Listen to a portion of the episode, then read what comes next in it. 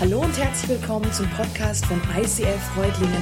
Schön, dass du den Weg im Web zu uns gefunden hast. Ich wünsche dir in den nächsten Minuten viel Spaß beim Zuhören. Vor kurzem, da kam ich nach Hause und einer meiner Söhne hat den Fernseher angemacht. Und da lief so ein Fantasy-Gedöns mit irgendwie Action und irgendwie ging es darum, irgendwie Kampfszenen und, und ich muss euch sagen, ich stehe überhaupt nicht auf so Zeug. Also so Action ist ja noch okay, aber Fantasy, das ist absolut nicht meins. Aber sei es drum, irgendwie bin ich hängen geblieben. Weil nach den ersten paar Szenen war es ja schon irgendwie auch interessant. Und ich wollte dann wissen, okay, wie geht denn das Ganze jetzt aus? Aber ich frage mich, wieso dieses Thema Kampf und Kampf so gegen Gut und Böse, was in diesem Fantasy-Film irgendwie so rüberkam, wieso das immer so ein Thema ist. Und ganz ehrlich, es ist ja nicht nur in so Actionfilmen so. Sogar in Filmen, die jetzt mal nichts irgendwie mit Action im weitesten Sinn zu tun haben, da gibt es doch auch irgendwo immer so einen, ja, wie soll ich sagen, so einen Bösen oder irgendwie das, ja, der da irgendwie so ein etwas negatives Gedankengut hat oder irgendwie so einen negativen Spirit, sage ich mal, hat und irgendeinen, der dann irgendwie so das Gute ist. Und egal wie, ich weiß nicht, wie es euch geht, aber wenn man dann davor sitzt, dann fiebert man ja mit und man hofft ja, dass das Gute irgendwie gewinnt, oder? Also mir geht das so. Und ich habe mich gefragt, woran liegt denn das überhaupt, dass dieses Thema, ja, dieses Spannungsfeld gut, böse, dieses Thema Kampf auch gut gegen böse, dass das immer wieder ein Thema ist. Fällt Drehbuchschreibern oder Geschichtenschreibern nichts anderes ein? Oder ist es vielleicht tatsächlich was, was in unserem Leben eine Rolle spielt? Und ich habe mich gefragt, ist es so? Und ich glaube, dass es tatsächlich so ist, weil die Bibel beschreibt das auch, dass wir tatsächlich in einem Kampf stehen zwischen Gut und Böse. Und die Frage an uns ist, hey, wie gehen wir damit um? Treffen wir Entscheidungen für den Guten sag mal, den göttlichen Weg? Oder lasse ich mich manchmal auch von wenig guten Emotionen leiten? Wir sind ja heute in der zweiten, im zweiten Sonntag unserer Serie Victorious, siegreich. Und ich möchte mit euch heute anschauen, ja, wie wir in unserem Leben göttliche Prinzipien anwenden können, um auch was diesen Kampf angeht, dieses Spannungsfeld angeht, wirklich siegreich sein zu können. Und lass uns starten mit einer Bibelstelle Römer 7. Und da schreibt Paulus, ich weiß wohl, dass in mir nichts Gutes wohnt. Zwar habe ich durchaus den Wunsch, das Gute zu tun, aber es fehlt mir die Kraft dazu. Ich will eigentlich Gutes tun und tue doch das Schlechte. Ich verabscheue das Böse, aber ich tue es dennoch. Jetzt weiß ich nicht, wie es dir damit geht, wenn du das hörst. Ob du sagst, ja, also geht mir ganz genauso, ich kann da voll mit, oder ob du sagst, Hey Paulus, also ich weiß nicht, echt jetzt? Also ich bin schon der Meinung, dass ich irgendwie so eher das Gute tue. Also ja, okay, so ein Gedanke ist da manchmal dabei, der vielleicht irgendwo, dann könnte man sich überlegen, ob das wirklich irgendwie nicht so toll ist. Aber so im Großen und Ganzen bin ich doch ganz okay. Und vielleicht sagst du auch, hey, ja, ich, ich kann doch auch siegreich sein, siegreich unterwegs sein. Ich habe doch durch Jesus den Sieg. Und ja, das stimmt. Aber wenn ich so ganz ehrlich zu mir selbst bin, wenn ich so mal wirklich so in mein Herz hineinhöre, dann merke ich schon, dass auch da so ein innerer Kampf stattfindet. Ich merke, dass es eben Situationen gibt, wo ich nicht einfach so ganz natürlich das Gute wähle und eben nicht immer die beste Entscheidung treffe. Manchmal sogar in ganz, ganz einfachen Alltagssituationen. Ich esse zu viel, obwohl ich weiß, es wäre gut, irgendwie manchmal ein bisschen kürzer zu treten. Ich mache keinen Sport und flack lieber auf dem Sofa, weil es bequemer ist. Obwohl ich wüsste, es wäre gut, was zu tun. Oder da gibt es vielleicht die eine oder andere Konfliktsituation im zwischenmenschlichen Bereich. Und wir merken, hey, es wäre gut, ich gehe auf den anderen zu. Und ich tue es einfach nicht. Vielleicht gibt es da Verletzungen, Enttäuschungen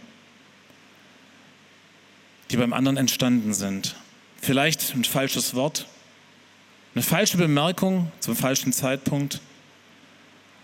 Und wir spüren, da steht was zwischen uns. Und mir ist es vor kurzem echt so gegangen, dass ich mit einer Person ein Thema hatte und wir haben diskutiert und ja, es war wirklich so eine flapsige Bemerkung, vielleicht irgendwo tatsächlich irgendwo mal einfach was rausgehauen. Und ich merkte, hey, ja, da steht was zwischen uns. Und ich habe mich gefragt, hey, warum, warum ist es so, dass das Gute manchmal so schwer umzusetzen ist? Dass ich manchmal einfach lieblos bin. Und dass ich in solchen Situationen, wenn es gerade um Konfliktsituationen oder schwierigen Situationen geht, ich mich zuerst sehe. Letzte Woche hatten wir diesen Vers aus Epheser 6. Und da wird es auch über diese Serie begleiten. Und da heißt es, denn wir kämpfen nicht gegen Menschen, sondern gegen Mächte und Gewalten des Bösen, die über diese gottlose Welt herrschen und im Unsichtbaren ihr unheilvolles Wesen treiben. Wir kämpfen nicht gegen Menschen. Und es ist wichtig, dass wir uns auch bewusst machen, wir kämpfen auch nicht gegen uns selbst. Auch nicht so in der Form, dass wir irgendwie so quasi so so ein bisschen schizophren in uns, in unserem Kopf sind und das Gute und Böse, so diesen Kampf im Kopf, so wie ein Schiedsrichter sehen. Nein, dieser Kampf, der findet in einer Dimension statt, die uns fremd ist und die wir auch nicht so greifen können. Die Bibel, die Bibel beschreibt unterschiedliche Dimensionen.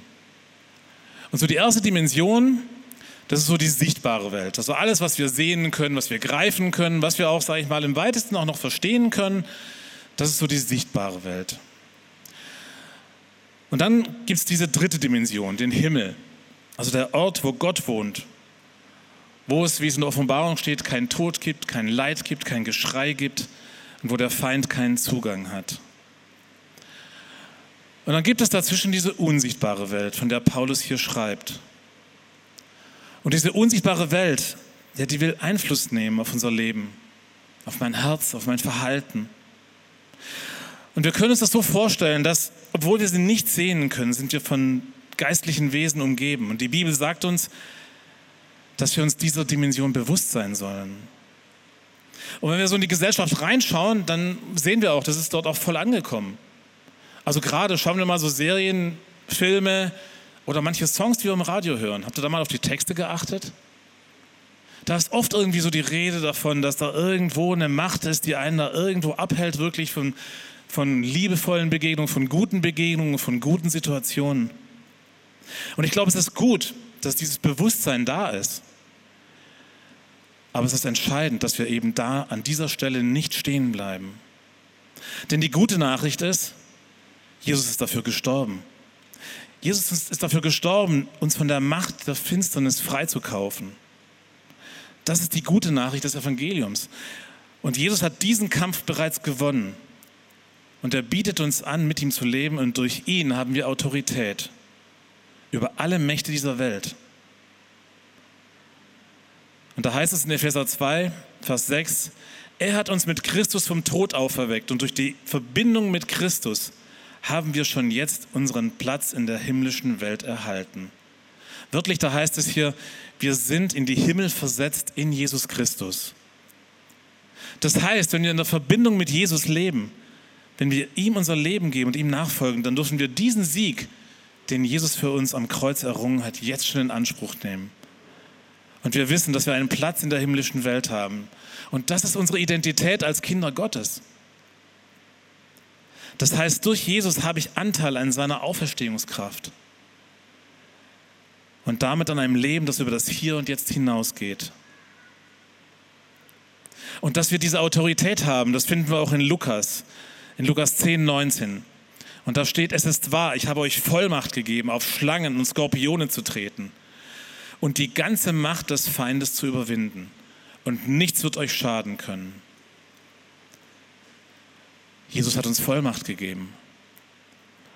Um wie viel Macht des Feindes zu überwinden? Warte, wir schauen nochmal rein. Da steht die ganze Macht.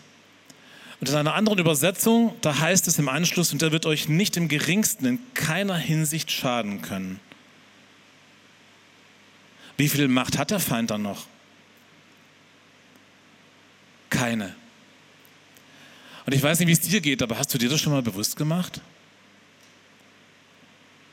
Das ist unsere Ausgangssituation.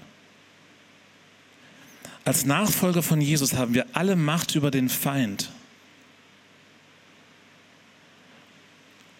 Der Punkt ist allerdings, dass der Feind, der Teufel, der Vater der Lüge nicht einfach aufgibt. Er wird versuchen, uns immer wieder Lügen als Wahrheit vorzutäuschen, unser Vertrauen in Gott in Frage zu stellen. Und er wird diese Lügen benutzen, um wieder Raum in unserem Leben zu gewinnen. Und das kann zum Beispiel so aussehen. Stell dir vor, dass du mit jemandem so richtig gut und lange schon befreundet bist. Und er kennt alle Dinge von dir. Du tauscht alle Dinge, hast mit ihm ausgetauscht und du hast ihm alles Mögliche von dir preisgegeben. Und du dachtest, ja, okay, das bleibt auch immer bei ihm. Und dann kriegst du auf einmal mit, dass doch irgendwas, was du ihm anvertraut hast, irgendwie so die, die Runde macht. Einfach andere davon mitbekommen. Wie geht's dir? Ich weiß nicht, ob du das schon mal erlebt hast, aber ich glaube, du bist mega verletzt. Und mir wird so gehen, ich wäre mega sauer. Ich würde mich fragen, hey, wie konnte ich mich in dieser Person eigentlich nur so täuschen? Und wie konnte er das einfach nur tun? Was für ein Vertrauensbruch. Wie konnte es passieren, dass diese Person mich einfach so hintergeht und mein Vertrauen missbraucht? Und es gibt mehrere Möglichkeiten, wie du darauf reagieren kannst. Der erste Weg wäre, du reagierst mit Verständnis. Würden wir ja alle tun, oder? So der erste Moment würden sie denken, ja, ja, okay. Wahrscheinlich hat er einen guten Grund gehabt. Vielleicht geht es ihm ja gerade auch nicht so gut und ja, vielleicht musste er sich einfach mal von der Seele reden. Ja, und es ist, nicht so toll, es ist, ist auch nicht cool, aber ja, ich gehe auf ihn zu und ich versuche das Thema zu klären. Oder Weg 2. Du willst mit dieser Person nichts mehr und nie mehr was zu tun haben. Und du sagst, hey, ich muss mich schützen vor dieser Person. Und vielleicht denkst du im ersten Moment, ja, ist ja logisch. Also mit dem, dem kann ich sowas nicht mehr anvertrauen. Mit dem werde ich also sicher nicht nochmal irgendwie tiefer in ein Gespräch einsteigen und irgendwas von mir erzählen. Das ist ein No-Go. Du hast null Verständnis. Dass diese Beziehung wieder irgendwie in Ordnung kommt, daran ist nicht zu denken. Und merkt ihr was? So von außen betrachtet würden wir sagen, hey, dieser Weg 1, ja klar, das ist der richtige, das ist der göttliche Weg. Aber wie ist es, wenn wir da mittendrin stecken? Mir geht es so, ich bin dann ganz schnell mit meinen Emotionen und mit meiner Haltung bin ich ganz schnell auf diesem Weg 2. Und dann passiert Folgendes. Wir werden bitter, wir werden enttäuscht uns fällt es schwer zu vergeben. Wir geben dem Ärger Raum in unserem Leben. Und wir sammeln immer mehr Müll in unserem Leben.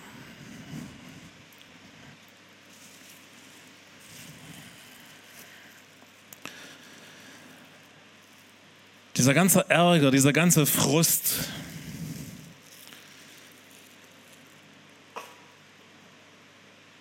der ist auf einmal da. Und dann kommen vielleicht diese Gedanken immer wieder hoch. Hey, ich vertraue nie mehr jemand.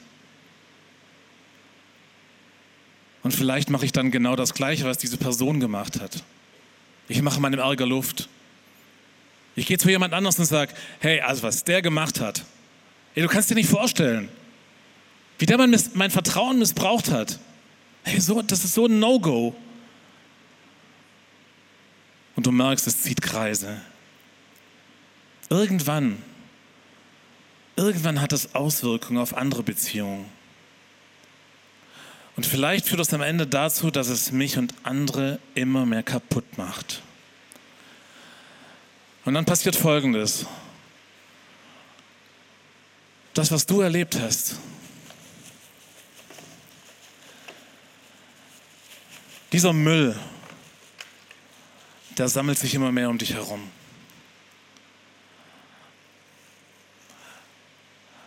Vielleicht merkst du es im ersten Moment gar nicht, aber du merkst, hey, ja, dieser Müll, der am Anfang in meinem Herz angefangen hat, der fängt auf einmal an, sich um mich herum zu verbreiten. Der Müllberg wird immer größer. Und am Ende, da hat der Feind in deinem Leben und vielleicht auch in deinem Umfeld einen Raum kreiert, wo nicht nur dieser Müll, sondern auch der ganze andere Müll mit dazukommt. Und was hat der Feind vor? Der Feind kommt mit dem Ziel zu rauben, zu stehlen und zu töten. Aber Jesus ist gekommen, um uns Leben zu bringen, Leben im Überfluss. Für diesen ganzen Müll in deinem und meinem Leben ist Jesus gekommen. Und er will mit dir den Müll in deinem Leben aufräumen, damit dein Herz frei wird davon. Dass dein Herz von Jesus, dem Heiligen Geist, dominiert wird. Denn was passiert, wenn wir nicht aufräumen? Wir haben bei uns in der Küche haben wir so einen Eimer, wo Kompost reinkommt. Und dieser Eimer, der hat keine so große Kapazität, aber es kommt immer wieder mal vor, dass man eben die Kapazität dieses Eimers voll ausnutzt. Einfach deswegen, weil keiner so richtig Bock hat, irgendwie diesen Kompost rauszubringen. Irgendwann mal kommt dann die Frage, so, wer ist dran, heute den Kompost nach draußen zu bringen? Und wenn das keiner tut, dann ist es einfach so, ja, dann passt der Deckel irgendwann auch nicht mehr so ganz drauf. Dann kann man versuchen, den noch zu beschweren, aber es geht halt irgendwann nicht mehr. Und je mehr Müll sich anhäuft, und das ist bei dem Müll vielleicht ganz genauso, desto mehr fängt dieser Müll an zu stinken. Und was passiert, wenn Müll stinkt? Ich habe euch hier mal jemand mitgebracht. Keine Angst, die ist nicht echt, auch wenn sie vielleicht täuschend echt aussieht. Die bewegt sich auch nicht. Aber wenn sich Müll anhäuft, wenn Müll anfängt zu stinken, dann kommen Ratten. Denn Ratten ernähren sich von Müll. Und was kann man jetzt tun, um Ratten loszuwerden? Du kannst anfangen, Ratten zu jagen. Bei der wäre es jetzt ziemlich einfach, weil die rennt ja nicht davon. Aber ich glaube, wenn du anfängst, eine Ratte zu jagen, dann verspreche ich dir, dass die Ratte wesentlich mehr Spaß dabei haben wird als du. Zweite Möglichkeit, du kannst einfach sagen, ich ignoriere die Ratte einfach. Ich hoffe einfach mal, irgendwann wird die Ratte schon wieder verschwinden. Auch ein Versuch. Oder du versuchst, diesen Mülleimer mit diesem ganzen Müll einfach immer weiter zusammenzupressen. Aber ich glaube, so Ratten, die haben ein feines Näschen. Auch da werden die Ratten diesen Müll finden. Also was kannst du jetzt tun, um die Ratten loszuwerden? Der Punkt ist, die Ratten werden so lange da sein, wie auch der Müll da ist. Mit anderen Worten, willst du die Ratten loswerden, dann musst du zuerst diesen ganzen Müll loswerden. Und genauso gilt es für mein geistliches Leben. Seelischer Müll, geistlicher Müll, der zieht Ratten an. Also so einen negativen Spirit. Und die Bibel spricht ja von Dämonen. Und diese Ratten, die setzen sich auf den Müll drauf. Und dann können Dinge in meinem Leben wie eben Unvergebenheit, Bitterkeit, Anklage, diese Dinge können in meinem Leben Raum einnehmen und mich in meinen Gedanken und in meinem Herz gefangen nehmen. Vielleicht ist es auch so, du hast in deinem Leben als Kind, in deiner Kindheit vielleicht mal Ablehnung erfahren oder eine Verletzung. Vielleicht wurdest du ausgegrenzt und du leidest bis heute darunter und dein Denken dreht sich immer wieder darum. Das Thema kommt immer wieder hoch und du merkst, wie du das, was du erlebt hast, vielleicht jetzt anderen gegenüber genauso tust. Das heißt, wenn der Müll in deinem Leben nicht wegkommt, dann kann es sein, dass dir wie eine Ratte dieser negative Spirit hinterherläuft. Immer mit dem Ziel des Feindes, zu stehlen, zu rauben, zu töten. Mit dem Ziel, dich kaputt zu machen und dein Umfeld, die Menschen um dich herum.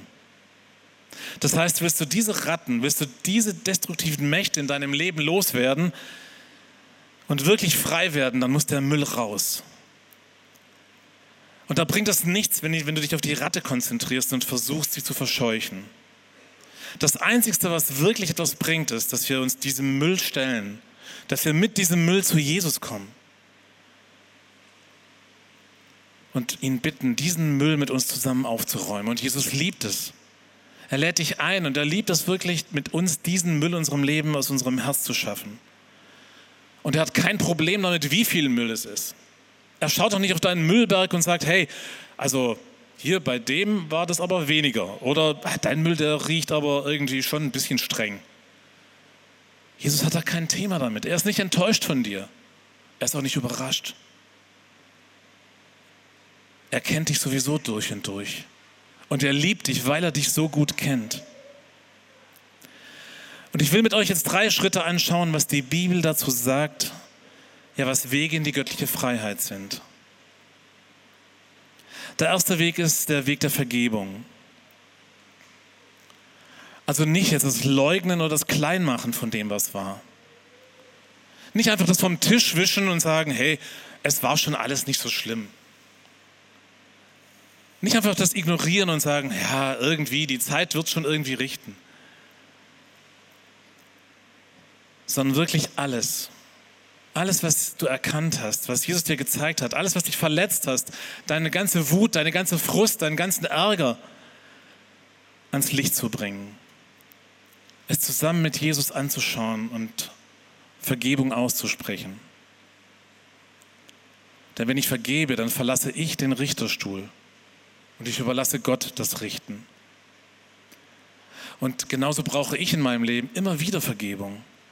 Weil immer wieder baue auch ich Mist. Immer wieder habe ich es nicht im Griff, so wie in meinem Beispiel vorhin. Immer wieder verletze ich Menschen, weil ich eben nicht immer liebevoll bin, weil ich nicht immer den richtigen Ton erwische, weil ich nicht immer das, richtige Wort erwische, weil ich manchmal vielleicht einfach flapsig was raushau, ohne was zu denken.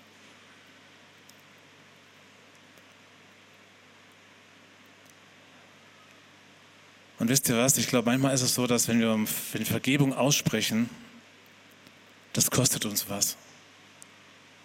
Manchmal kostet es, es uns wirklich unser ganzes Ego. Weil ich ja irgendwie schon in meinem Inneren denke, hey, irgendwo war ich ja vielleicht schon im Recht. Und meine Emotionen waren ja vielleicht schon irgendwo auch berechtigt. Aber ich will dich ermutigen, bringe das ans Kreuz und lass es los. Weil wenn wir auf Jesus schauen, es hat ihn, der ohne Sünde, der ohne jeden Müll war, es hat ihn alles gekostet. Er hing am Kreuz, weil ich mit meinem Müll nicht klarkomme. Also wer bin ich dann, dass ich nicht auch anderen vergeben könnte? Der zweite Weg ist der Weg, ein, ist der Weg aus einem Fluch auszubrechen, aus einem negativen geistlichen Erbe auszusteigen. Und es hört sich jetzt erstmal krass an. Aber vielleicht gibt es in deiner Familie irgendwas wie so ein geistliches negatives Erbe. Vielleicht hast du immer wieder mit geistlichem Müll zu tun, obwohl du gar nichts dafür kannst. Das zeigt sich vielleicht darin, dass in deiner Familie immer wieder Beziehungsthemen hochkommen. Dass es immer wieder vielleicht Finanzprobleme gibt dass es immer wieder Gesundheitsthemen hochkommen oder andere wiederkehrende negative Dinge. Du fragst dich, hey, ich weiß gar nicht warum. Und auch hier kannst du damit zu Jesus ans Kreuz kommen und stellvertretend für den Müll, der bei deinen Vorfahren passiert ist, um Vergebung bitten. Und das heißt nicht, dass du die Schuld auf dich nimmst, sondern du löst dich von allem, was in der Vergangenheit passiert ist und nimmst hier für die Vergebung von Jesus in Anspruch.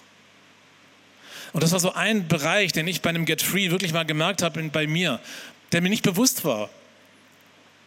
Wo Gott mir Dinge aufgezeigt hat, die mit meinen Vorfahren zu tun haben. Und ich will dich ermutigen, wirklich auch hier mal Jesus zu fragen und sagen, hey, gibt's da was? Der dritte Weg, wie Jesus uns in Freiheit führen möchte, ist Wahrheit. Und dazu möchte ich folgenden Vers aus Johannes 8 vorlesen oder folgende Verse. Da steht, zu den Juden, die nun an ihn glaubten, sagte Jesus, Wenn ihr in meinem Wort bleibt, seid ihr wirklich meine Jünger. Und ihr werdet die Wahrheit erkennen. Und die Wahrheit wird euch frei machen. Wir sind Nachkommen Abrahams, entgegneten sie. Wir haben nie jemand als, niemal, nie, wir haben nie jemand als Sklaven gedient. Wie kannst du da sagen, ihr müsst frei werden? Jesus antwortete, ich sage euch, jeder, der sündigt, ist ein Sklave der Sünde. Ein Sklave gehört nur vorübergehend zur Familie, ein Sohn dagegen für immer.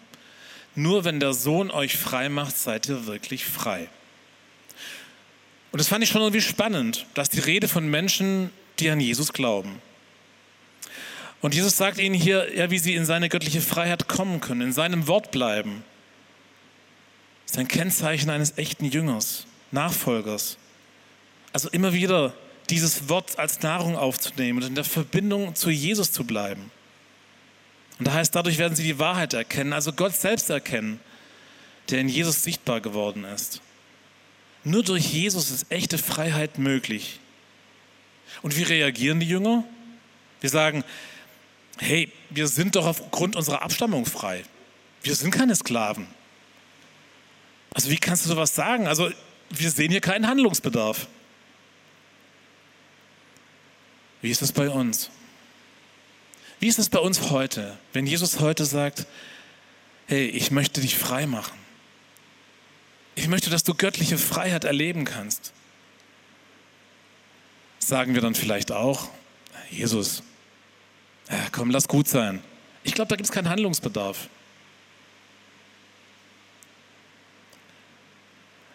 Oder sagen wir wie David im Psalm 139, erforsche mich, Gott, und erkenne, was in meinem Herzen vor sich geht. Prüfe mich und erkenne meine Gedanken. Sieh, ob ich einen Weg eingeschlagen habe, der mich von dir wegführen würde und leite mich auf dem Weg, der ewig Bestand hat. Wisst ihr, ich glaube, dass es so wichtig ist, dass wir immer wieder zu Jesus kommen. Dass wir ihn durch sein Wort zu uns sprechen lassen und den Heiligen Geist bitten, so wie es David hier auch sagt, erforsche mich, durchforsche mich. Schaue, ob es Dinge in meinem Leben gibt. Lügen, die ich glaube, die mich davon abhalten, dass ich Durchbrüche erlebe, dass ich göttliche Freiheit erlebe. Und ich will dich ermutigen, mit deinem Müll nicht weiter unterwegs zu sein. Ich will dich ermutigen, deinen Müll zu nehmen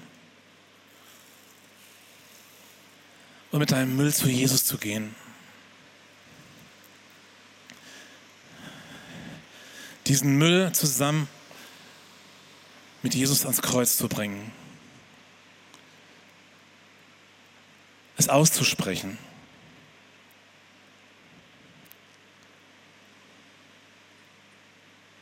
Komm zu Jesus, bring ihm deinen Müll, tausche es ein gegen seine Wahrheit. Trag den Müll nicht länger mit dir rum.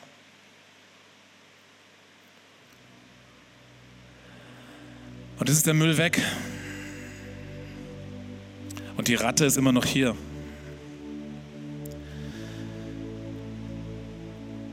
Es kann sein, dass auch wenn der Müll weg ist, immer mal wieder so eine Ratte in deinem Leben auftaucht. Es kann sein, weil der Müll war ja vorher da. Und sie wird diesen Müll immer wieder mal suchen. Aber sie hat keine Berechtigung mehr. Der Müll ist weg. Du hast den Müll bei Jesus abgegeben. Dann mache dir bewusst, welche Vollmacht und Autorität du von Jesus bekommen hast. Du hast die Autorität, diese Ratte am Schwanz zu packen und sie wegzuschmeißen. Ihr im Namen Jesu zu befehlen, dein Leben zu verlassen und nie wieder zurückzukommen. Das heißt vielleicht, dass du dich ganz bewusst löst von dem, wo du mit dieser Ratte, mit dieser destruktiven Krachmacht vielleicht irgendwann in Übereinstimmung, Übereinstimmung gelebt hast. Und du jetzt sagst, hey, im Namen Jesu löse ich mich. Ich löse mich von diesem Geist des Minderwerts. Ich löse mich von diesem Geist ja, der Ablehnung. Oder was es sonst in deinem Leben vielleicht ist. Was ich dir an Herz lege, ist, dass du immer wieder auch Gottes Gegenwart einlädst. Denn in seiner Nähe, da haben diese Ratten keinen Anspruch, da zu sein. Die Bibel sagt, die Dämonen zittern in Gottes Gegenwart. Ganz konkret kann es so aussehen, dass du vielleicht laut im Psalm liest, dass du worshipst, dass du mit anderen zusammen bist und betest, Gottes Wort liest, in dir aufnimmst. Und vielleicht ist dir während der Message jetzt bewusst geworden, dass es da Bereiche in deinem Leben gibt, wo du Müll angesammelt hast. Und dieser Müll entsteht, weil wir Menschen nicht perfekt sind. Da, wo wir gemeinsam unterwegs sind, da gibt es manchmal Konflikte. Da gibt es manchmal Verletzungen. Aber egal wie hoch dieser Müllberg ist, Jesus spricht heute, jetzt zu dir weil ich dich liebe und weil ich möchte, dass du mein, in meine göttliche Freiheit hineinkommst, will ich hier und jetzt diesen Müll mit dir wegschaffen. Und das kannst du ganz praktisch tun am, beim Tausch am Kreuz. Und der Tausch am Kreuz ist nicht einfach nur was hinlegen und wieder davonlaufen, sondern es ist ein Tausch.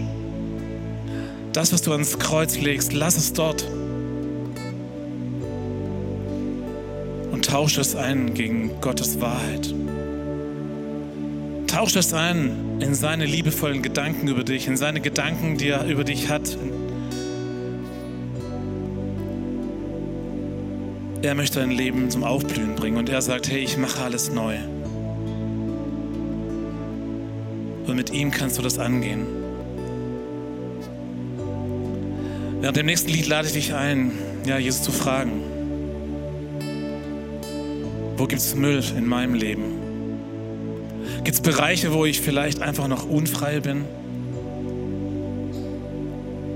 Gibt es Dinge, die ich einfach, ja, vielleicht, wo ich Vergebung aussprechen muss, wo es dran ist, wo ich auf andere zugehen soll? Gibt es vielleicht ein negatives Erbe? Gibt es vielleicht was, was ich ja, im Namen Jesu wirklich brechen kann? Oder wo du in deinem Leben einfach seine Wahrheit brauchst. Wo du seine Veränderungskraft brauchst in deinem Leben. Um wirklich Durchbrüche zu erleben. Und Jesus, ich danke dir dafür. Ich danke dir, dass du nicht die Nase rümpfst für unseren Müll. Dass du nicht sagst, hey, schwierig, sondern dass du es ja, dass du uns entgegenkommst, dass du uns die, in deine Arme offen hältst und sagst, ja, du kannst mit deinem Müll kommen. Egal was war, du kannst es zu mir bringen und ich, ich liebe dich, ich liebe dich durch und durch. Egal wie hoch dieser Müllberg ist, egal was in deinem Leben war. Jesus, und ich danke dir, dass du uns wirklich in deine Freiheit berufen hast. Dass du uns berufen hast, frei zu sein, dass wir aufatmen können. Dass du sagst, hey, ich bin der, der alles neu macht. Und ich danke dir, dass wir das immer wieder neu auch tun dürfen, immer wieder zu dir zu kommen. Es ist einfach so ein Geschenk. Und wir haben heute gesungen, ja, du lässt uns niemals los. Du lässt uns niemals los, weil du uns einfach so sehr liebst. Und dafür danke ich dir, Herr.